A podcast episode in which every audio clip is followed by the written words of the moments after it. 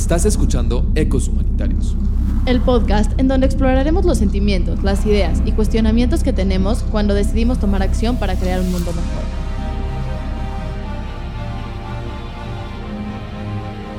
Soy David Rayek. Y yo Raquel Bainter. Bienvenidos al podcast de Cadena. ¿Alguna vez te has sentido identificado con una causa y te ha movido a tal grado que tengas que accionar, que tengas que ir y hacer las cosas? Seguramente sí, seguramente has visto alguna noticia, algún post en Instagram, a una persona en la calle, ya sea que estés caminando en tu coche y digas, quiero hacer algo distinto porque no me gusta cómo se ve mi realidad, quiero que las cosas cambien para mí, para mi futuro, o por otro motivo. Muchas veces hay algo que nos empuja y no sabemos qué es, pero estamos seguros que a todos nos pasa, estamos seguros que a ti te pasa. En este capítulo lo que queremos hacer es descubrir qué pasa en nuestro cerebro, descubrir qué pasa internamente que nos mueve y por qué todos como seres humanos lo podemos hacer.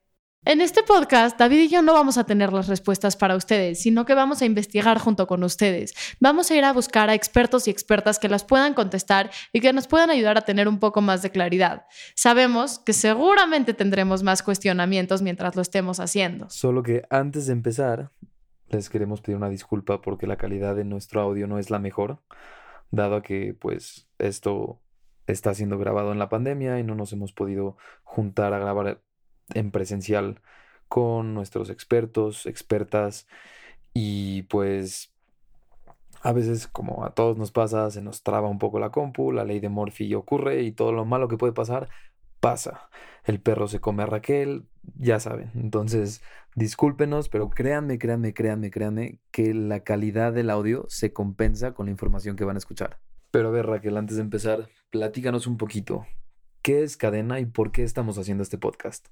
Cadena es el Comité de Ayuda a Desastres y Emergencias Nacionales. Nació en México en el 2005 y hoy tiene nueve oficinas y está en más de 23 países. Su objetivo es disminuir el sufrimiento humano en crisis y desastres. Lo hacemos de una manera muy especial, porque en Cadena lo que hacemos es ayudar, educar y difundir en cada una de sus esferas y a cada una de las personas con las que tratemos, ya sean los beneficiarios, nuestros voluntarios, nuestros humanitarios o los profesionales que están dentro de nuestras oficinas.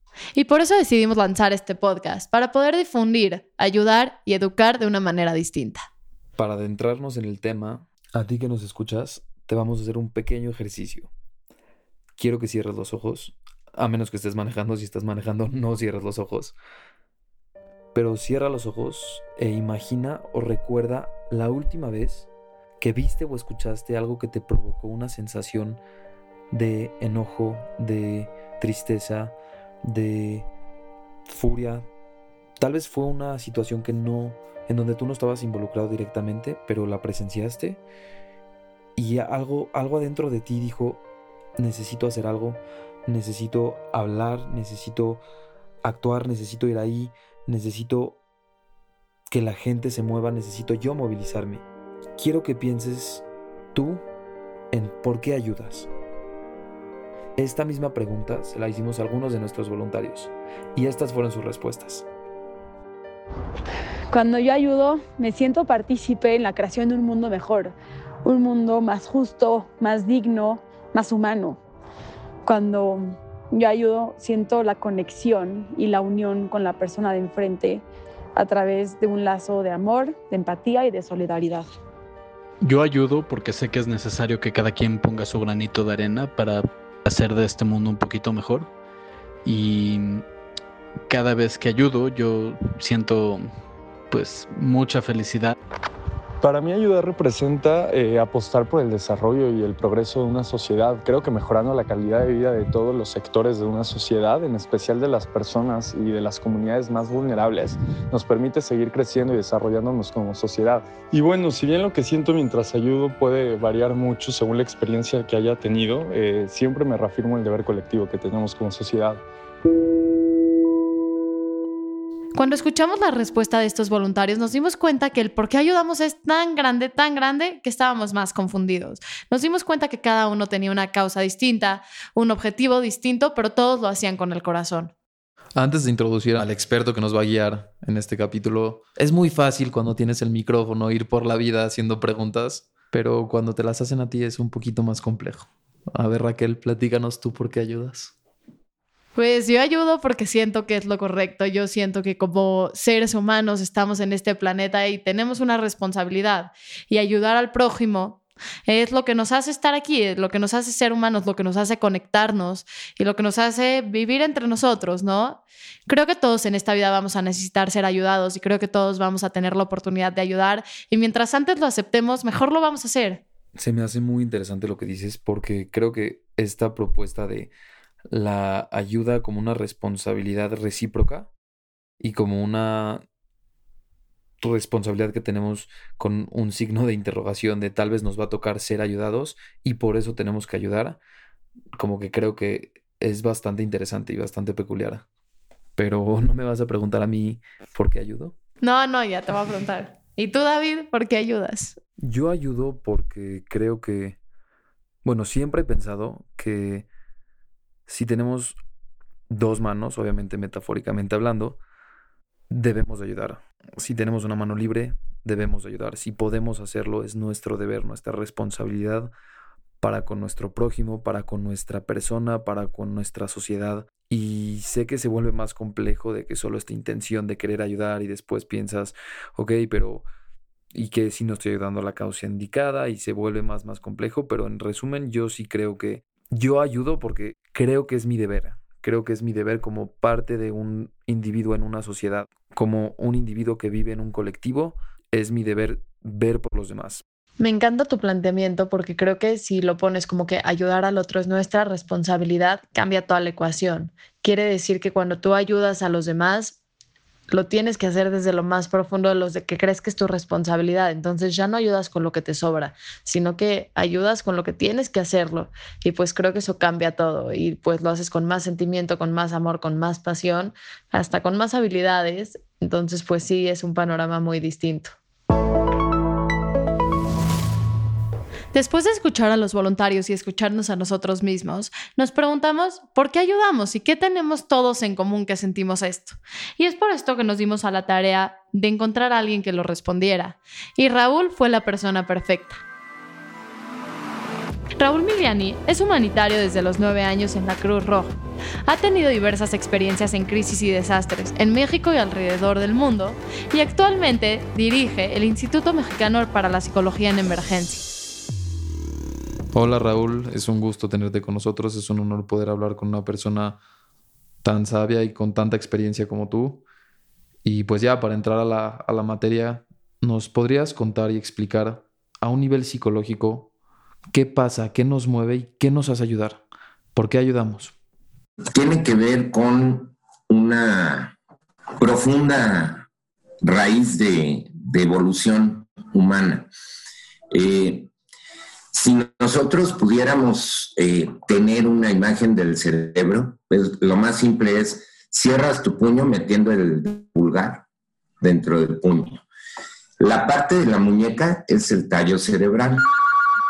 Y el tallo cerebral eh, lo que tiene específicamente es que tiene que ver con los instintos de conservación el instinto de lucha, huida, anidación. Y eh, en, ese, en ese tallo cerebral está el sistema de alerta, la red reticular ascendente, hay una serie de, cuestiones que, que, están ahí alojadas y se le llama el cerebro de reptil. Eh, no quiere decir que seamos cocodrilos, ¿no? Pero el cerebro del reptil está, digamos, en la parte más primitiva. Si abrimos el puño, tenemos el pulgar, sería el sistema límbico, que es el cerebro de las emociones. Aquí vive la empatía, las emociones y comenzamos a tener aprendizaje. Es decir, empieza a haber registros emocionales, memoria y demás. Y luego viene la parte de los nudillos de los dedos, que sería la corteza. Entonces, la corteza va a regular cómo ocurren las emociones, pero cuando la emoción y la conservación se dan, se nulifica la corteza, específicamente la parte prefrontal, lo que está más cerca de nuestros ojos, digamos la parte de atrás de nuestros ojos, es donde radican la, planeación y demás, y eso se desconecta. Entonces, cuando estamos en estas cuestiones, algo clave es que cuando empezamos a ayudar es cuando nace el sistema límbico, cuando evolucionamos al sistema límbico. Y pongo un ejemplo. Los cocodrilos no colaboran en cacería. Las serpientes no colaboran en la cacería, no hay colaboración. Sin embargo, en los primates y en otros mamíferos, sí. Por ejemplo, los elefantes ante un peligro ponen a las crías al centro y los rodean para protegerlos. Eh, los chimpancés tienen ya eh, empatía. Eh, vemos que los elefantes, cuando muere uno, lo que hacen es sepultar al elefante. En el caso de los homínidos, cuando ya evolucionamos de los primates, ya tenían rituales funerarios, ¿no? Se hacía una pequeña tumba, colocaban objetos, el nacimiento de sistemas míticos, rituales, y en mucho comienza el gregarismo, ¿no? Empezamos a estar como grupo. Entonces, cuando hay colaboración, el grupo tiende a, mejorar la cacería en común, la recolección, y empieza a haber eh, mejoría en todos los aspectos de una comunidad. Se genera comunidad, ya no nada más es una manada. El homínido lo que hace es ya generar comunidad. Entonces, esos registros quedan en nuestro cerebro de una manera muy curiosa, ¿no? Primero quedan a nivel de redes neuronales evolutivas, pero también queda en la parte epigenética. ¿Qué es la parte epigenética? Donde están los genes en el núcleo celular. Algo que hay son genes de enlace, genes que regulan las cadenas para que éstas operen. ¿Qué se ha ido descubriendo? Que, los, que la epigenética tiene que ver con la transmisión de ciertos comportamientos, ciertos rasgos entre eh, una generación y otra.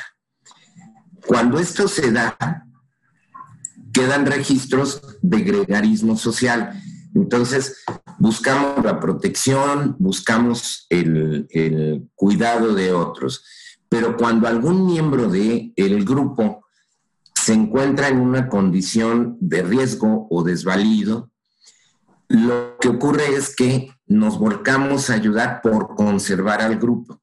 Digamos que hay una empatía neurológica con el grupo. Pero entonces, ¿qué es lo que nos lleva a ayudar? Vamos a ver el, el por qué ayudamos de arriba hacia abajo, siguiéndolo corporalmente. Entonces, ayudamos uno, porque hay una cadena epigenética que nos dice que hay que conservarnos como individuos de una especie.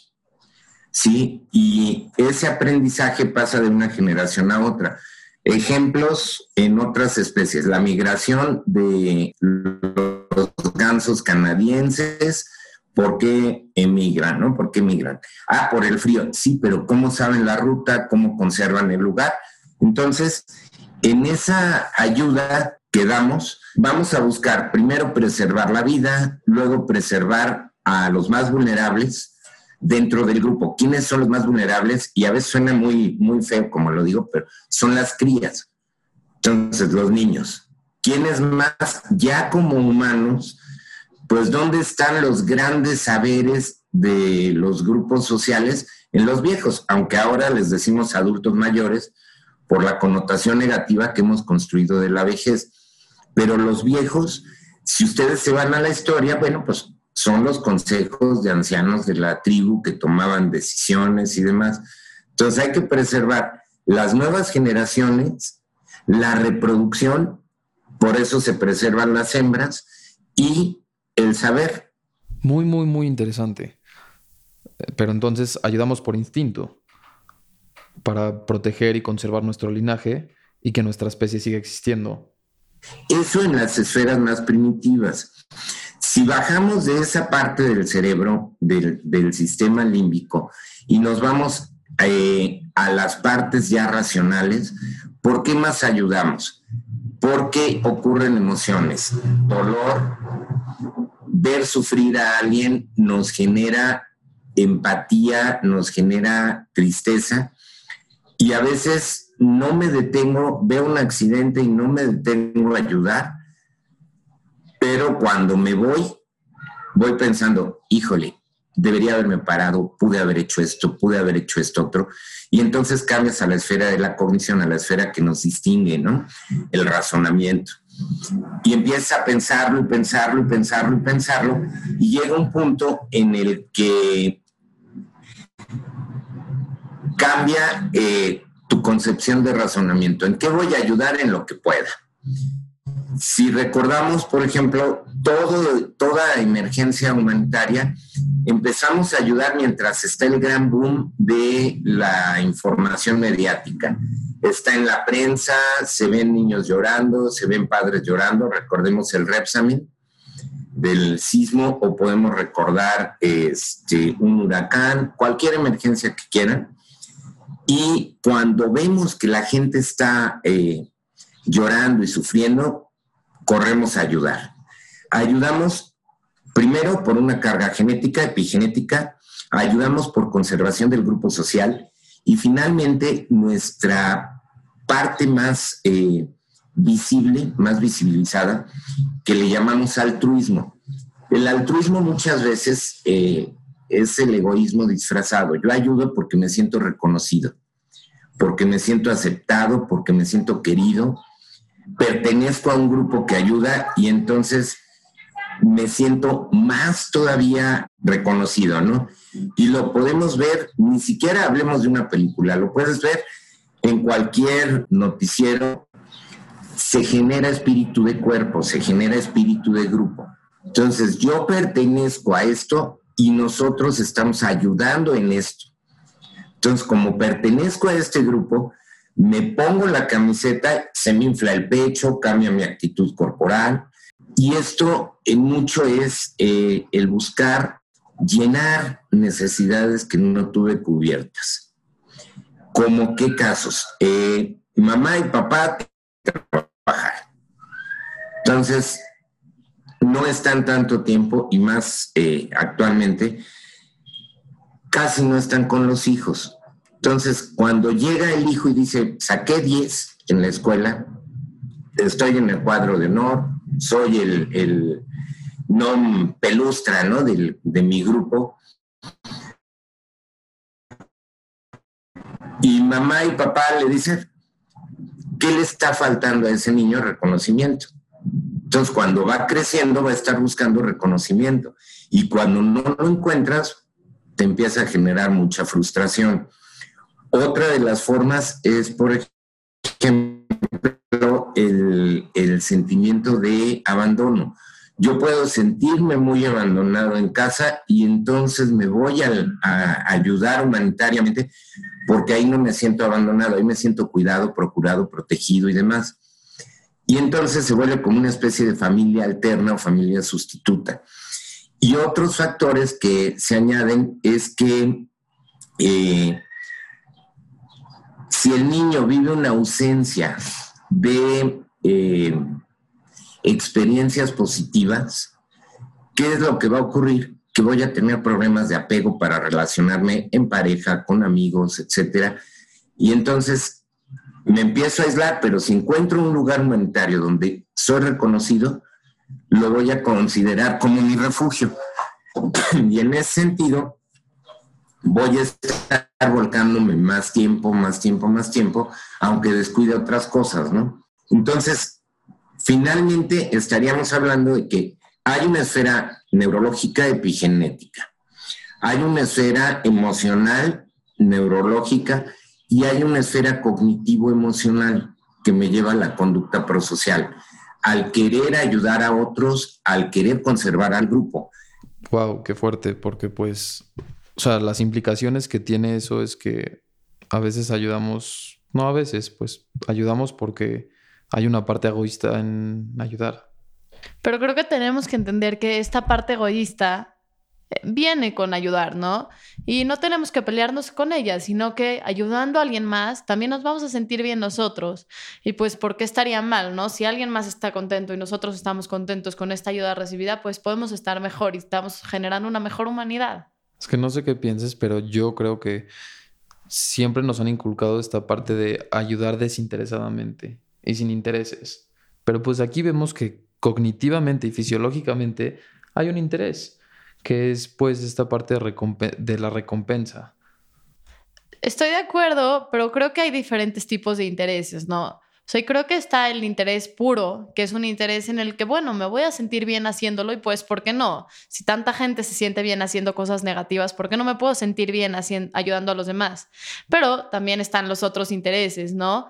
Bueno, voy a ayudar para esto, voy a ayudar para el otro. Y, y si este interés tiene un fin negativo, creo que todo está en el fin. Si el fin del interés es negativo, pues sí está terrible. Si el fin del interés es positivo, que tenga eso de por medio, no pasa nada. Pero Raúl, si es así, ¿por qué no siempre estamos ayudando?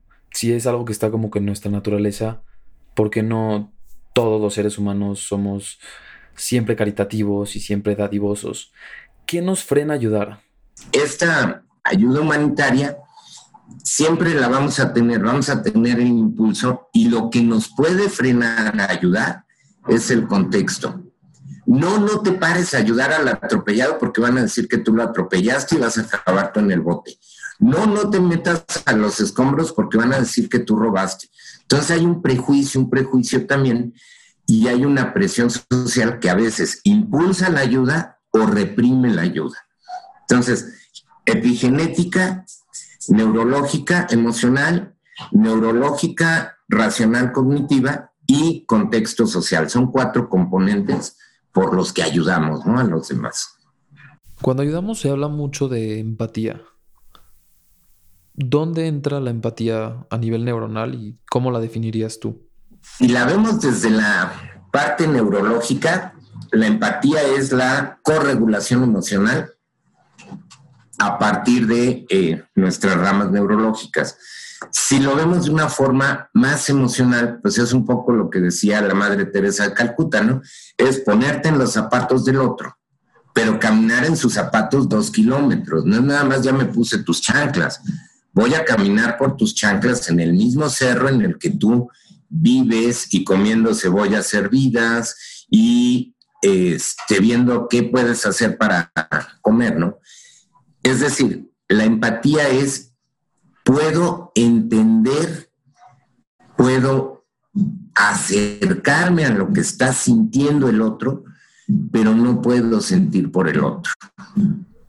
Escucharte me hace entender un poco más por qué ayudo y por qué ayudan todos los voluntarios con los que convivo diariamente, pero también me hace entender por qué en ocasiones no he ayudado. En ocasiones no he ayudado y me he sentido culpable por no hacerlo, pero hoy entiendo que es parte del contexto.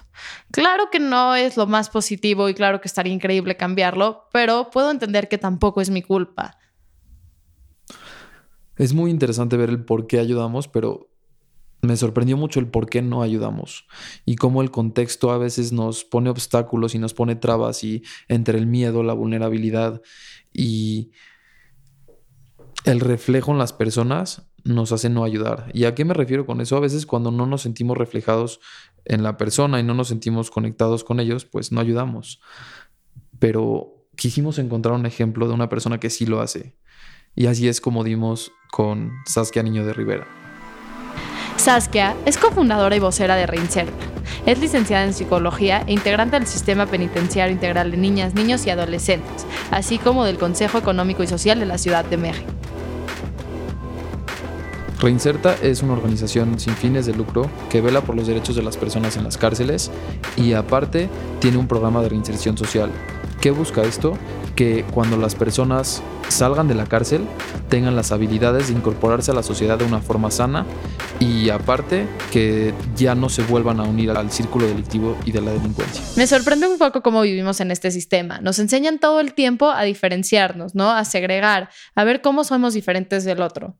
Y pues en este momento se vuelve un poco difícil hacer, ser empáticos, ¿no? Porque es mucho más difícil ser empático con alguien que te marcan como diferente a ti.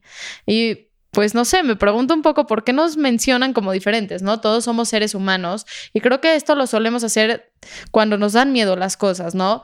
Le tenemos miedo a la pobreza, entonces a, aquellas personas pobres las segregamos, las alejamos, le tenemos miedo a la delincuencia y entiendo por qué y no hay que romantizarla, pero entonces a todas esas personas que caen en el sistema penitenciario las alejamos y volvemos esto un tema del que no se habla, un tema negro y pues esto no nos permite tener empatía. Pues ella les da una segunda, bueno, ella y su fundación les dan una segunda oportunidad de que cuando salgan de las cárceles puedan ser funcionales y no sean tachados como criminales porque también es algo muy interesante, es otro tema totalmente, pero cómo las personas nos clasificamos como ciertos estados. O sea, una persona no es buena o es mala, sino tiene ciertos momentos de bondad y ciertos momentos de maldad. Entonces no podemos tachar a las personas que cometieron un crimen como criminales por toda la vida. Sí, sí, tenemos un sistema que te crea eso, que te genera eso, que te hace pensar que eso es lo que pasa, pues eso pensamos toda la población y eso hacemos que esas personas piensen y entonces pues no ven esta forma de hacerlo. Entonces, pues vamos a preguntarle a Saskia, vamos a ver qué nos platica y aprender de su experiencia. ¿Tú por qué crees que ayudas? O sea, ¿qué es lo que te lleva a ayudar? ¿Qué sientes que, te llevó a escoger esta profesión? Genuinamente amo lo que hago. No es un tema de decisión. Este, definitivamente no es un tema de decisión. Eh, es quien soy. ¿Y cómo empezaste? ¿Cuándo, cuándo, ¿Cuál es tu primer recuerdo de esa incomodidad que te dijo tengo que hacer algo?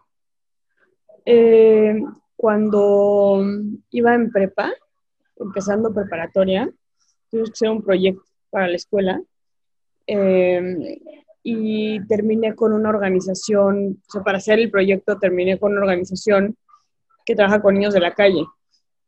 Y justo cuando entré, y así ha sido como mi vida en general, las cosas se han ido alineando de esa manera. Eh, cuando entré a trabajar a, bueno, a hacer este proyecto a Casa Alianza, que es esta casa que en ese momento único trabajaba con niños de la calle, eh, separó la casa de niñas y niños, separaron a las mujeres y a los hombres, y me fui a una parte de Casa Alianza que trabajaba con, niños, con niñas, perdón, mujeres, adolescentes especialmente, en la calle embarazadas. Y yo soy del colegio americano y es una escuela pues, laica eh, y bastante abierta eh, en la Ciudad de México. Eh, entonces yo ya llevaba, a los 15 yo llevaba varios años de clases de sexualidad y de, y de saber, ¿no? Sobre esos temas. Entonces me metieron a las coladeras donde viven eh, los niños de la calle, muchos de los niños de la calle, a dar talleres de sexualidad y a convencer a las mujeres a que salieran de las embarazadas y con niños chiquitos, a que se salieran de las corredoras y fueran a esta, a esta, esta fundación, a esta casa, hogar, que promueve la vida independiente de estas, de estas mujeres. Em, ahí fue la primera vez, o sea, me impactó porque las coladeras estaban... ahí me que fue la primera vez que conocí un México distinto, o sea, que dije, no manches, yo paso por aquí todos los días y nunca me había dado cuenta que por donde paso hay hogares, y estoy pasando encima de hogares. Justamente en esto vemos la parte del contexto y cómo influye en nuestra formación y nuestro desarrollo tanto empático como de percepción, ¿no? O sea, si tú vives toda tu vida viendo un cierto escenario y de la nada ves que en ese escenario hay gente que no vive como tú, tú empiezas a desarrollar otra perspectiva completamente diferente y algunas personas tan valientes como Saskia entienden que tienen un privilegio el cual pueden usar para ayudar a las demás personas. Sí, estoy de acuerdo y creo que pues creo que somos seres que nos construimos del otro, ¿no? Como seres humanos todo el tiempo estamos en construcción y nos construimos de lo que vemos. Y pues no sé, yo siento que todas las personas que llegan al ámbito social tienen un momento en el que encuentran la realidad, ¿no? En el que salen, en el que rompen, porque a veces puedes salir de tu burbuja y que sea un proceso tranquilo y a veces esta se rompe, ¿no? Siendo algo muy duro.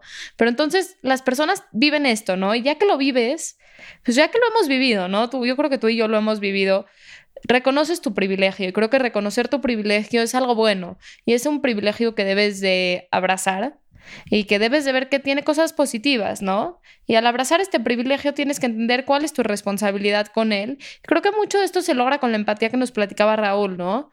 Al empatizar con los demás, volvemos a esto, a esta separación que nos hace la sociedad, la quitamos. Entonces decimos como, sí, la sociedad me dice que existen ricos y pobres, pero no, yo con la empatía solo veo que somos seres humanos, seres humanos que nos tocaron realidades muy distintas, con diferentes oportunidades pero pues somos seres humanos y con esto podemos trabajar, con esto podemos convivir. Totalmente. Y también, pues aquí viene un poco la parte también que nos habló Raúl sobre el contexto, pero orientado a una causa. Como que hay ciertos temas que, que te llegan más y a partir de estos comienzas a, a enfocar tu trabajo humanitario o tu trabajo de justicia social hacia ciertos rubros. Saskia, ¿nos podrías platicar un poco cómo tú encontraste tu causa? Mira, yo creo que tienes que eh, amar profundamente lo que haces. Este, yo genuinamente creo que hay una causa para, para, para todo mundo, ¿no? A mí si me metes con no sé, niños quemados en un hospital, me muero. Así, literalmente me, muero. No, no hay manera humana que yo saque eso. Mucha gente me dice, es que no sé cómo le haces tú para hacer lo que haces. Me, nace, me gusta. Eh, es un tema como muy fuerte, entonces ha ido cambiando mucho mi personalidad. Este, entonces mi mamá me dijo, eres mucho más dura de lo que eras antes. pues sí, en el mundo que me muevo, pues no, este, no hay tanto buen pedismo, ¿no? Eh, y, de pronto pues tienes que, forjar esa personalidad. Algo que me pasa mucho al hacer lo que hago es, lo vivo con mucha intensidad emocional. Eh, lo vivo con, mucha rabia, eh, las injusticias me enojan de sobremanera. Este, y algo me pasa que es bien interesante, por, ponerte un ejemplo, el, perdón, algo me pasa que es bien interesante que es cuando tengo como momentos fuertes emocionales, el día siguiente o el, momentos después, me pasa algo como que restaura, como restaura en mí esa pérdida emocional que tuve, ¿no? Entonces, por ponerte un ejemplo, el, miércoles, yo, yo, soy columnista del Universal, ¿no? Entonces el miércoles publico una, eh, en mi columna sobre unos niños que son tratados aquí en Acapulco, sexualmente y laboralmente, y el día siguiente así suena mi celular y es el gobernador, este, Saskia, ya estamos encima de este caso, es como, ok, ¿sabes? Como que algo pasa que, que, que, que, que es como este sentimiento de, güey, sigue adelante, este, no pasa nada, o sea, sí, sí, sí se puede, ¿no? O sea, y creo que eso es importante. También creo que te vas curtiendo. hay muchas cosas que, que, que, quizá ya no me pegan como me deberían. Me pasa mucho cuando llevo a alguien a la cárcel por primera vez o cuando platico ciertas cosas, que la gente es como, no manches, ¿cómo? Y yo es como, como que ya, ya tampoco lo vives ya también, ¿no? Este, todo el tiempo este, este roller coaster, pero te diría que que más que nada es, es, es una acción que define quién soy, ¿no? Alguna vez a alguien le, dije en un podcast que me hicieron, yo decía, es que yo no, yo no trabajo, Yo, esta es mi vida. si yo vengo de la cárcel este, y ese día una mamá golpeó a su hijo, yo no es como si llego a mi casa y digo, ah, pues la, el niño golpeado que acabo de ver de dos años se queda, se queda fuera, ¿no? Y yo entro a mi casa como si, como si nada. Este, es, es, parte de quién soy, es parte de la personalidad, es la intensidad con la que vivo día a día, desde que me despierto hasta que, hasta que duermo. Literalmente define quién, o sea, la Saskia que soy profesionalmente es la Saskia que es. No, no, no, no, eh, no tengo esa, esa, esa, esa, esa división, digamos, laboral, personal, este, ni muchísimo menos y definitivamente el, definir quién soy a través de mi trabajo eh, tiene mucho también que ver con la personalidad que se me ha hecho, ¿no? lo que mi mamá me decía, te has vuelto muy dura. pues sí, es quien soy. Al final, esto es, esto es, esto es quien soy, ya, ya no puedo hacer, no puedo hacer eh, eh, nada, nada, nada distinto, ¿no? Creo que cuando trabajas en temas de justicia social, lo tienes que vivir de esa manera. Si lo estás haciendo bien, lo tienes que vivir así, ¿no? Porque hay mucha gente, desafortunadamente, hay muchas personas que, trabajan en esto que no les gusta o que trabajan en alguna causa social que no les gusta y se deshumanizan por completo. Yo creo que la personalidad, si trabajas en esto, para que ames profundamente lo que haces es para que ya no tengas la fuerza de no deshumanizarte y que justo la parte de fortalecerte humanamente sea el motor que hace que, sigas adelante. Me siento muy identificada con lo que platicas. Creo que el trabajar con causas sociales y trabajar con personas todos los días, pues cambia, ¿no? Cambia de trabajar con números, trabajar con productos, porque estás viendo una historia, estás viendo necesidades, estás viendo sufrimiento humano. Y eso hace toda la diferencia. ¿Nos podrías platicar un poco cómo empatizas, cómo ves la empatía con personas que la sociedad nos ha hecho invisibilizar, nos ha hecho deshumanizarlas, que son las personas privadas de su libertad? esa pregunta me la hacen mucho y nunca sé cómo contestarla porque no sé. No, no, tengo ni idea. O sea, ese sentimiento de... A ver, de entrada creo en la justicia, no como un acto de venganza. Y si algo he aprendido yo dentro de las cárceles del país, es que somos corresponsables del México que tenemos. Entonces, a mí me parece injusto mediocre y cobarde el que como sociedad optemos por decir que se mueran. Lo que pasa en la cárcel no me importa. Pues somos corresponsables, ¿sabes? O sea, tú te sientes a escuchar la historia de cualquiera de esas personas en la cárcel y hay un tema de marginación, hay un tema de pobreza, hay un tema de violencia, hay un tema de, de muchas cosas que nos corresponden como sociedad. Ojo, eso no quiere decir que estéis o que estamos, por pronto, justificando el delito. Para nada estamos justificando el, el, el delito pero sí tenemos que entender que este es el México que tenemos porque nosotros estamos propiciando este México. Entonces, de entrada creo en que uno de los grandes errores es justamente esa mentalidad donde creemos que la justicia y venganza son sinónimos. Es el gran error que hemos, hemos hecho como sociedad. Ahora, también creo que hay una parte muy natural de la personalidad de una persona en decir, puta, yo no sé, o sea, una vez mejor que llevé a una, a una voluntaria a la cárcel que estaba emocionadísima eh, por ir a la cárcel y quería entrar y quería ayudar. Y literalmente entró y decía, yo veía puro secuestrador a mi alrededor. No podía dejar de pensar, estas personas son secuestradores. Y no, yo no puedo volver a entrar nunca jamás a la cárcel porque no puedo dejar. Eso no sé de qué venga. Y no creo tampoco que tenga que ver con una capacidad empática. Creo que yo soy una persona sumamente empática, es una de las características que, que creo que me definen.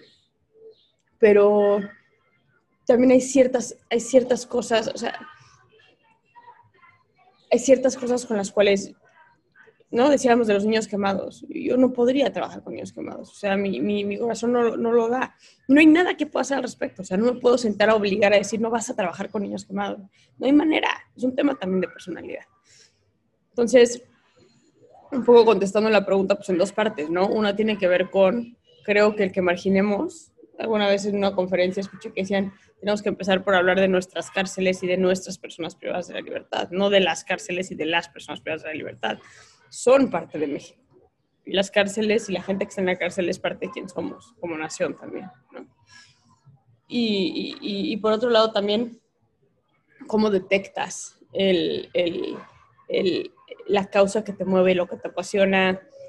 Porque yo algo que también es, me siento sumamente afortunada de poder dedicar mi vida a algo que amo profundamente y que me mueve y, yo trabajando he sentido la máxima eh, tristeza y trabajando he sentido la máxima felicidad y la máxima emoción y la máxima, todo. Las emociones más intensas en mi vida por mucho han sido trabajando. Wow, escucharte en serio como que te abre los ojos a otra realidad.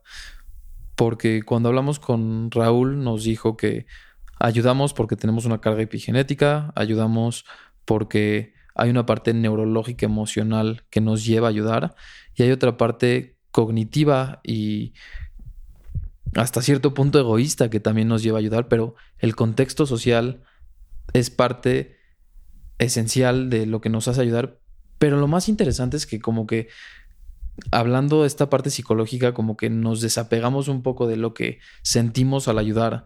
Y pues hablar con, contigo como que realmente nos pone a flor de piel esos sentimientos, la rabia, el enojo, la frustración, pero también la felicidad, el sentirte lleno.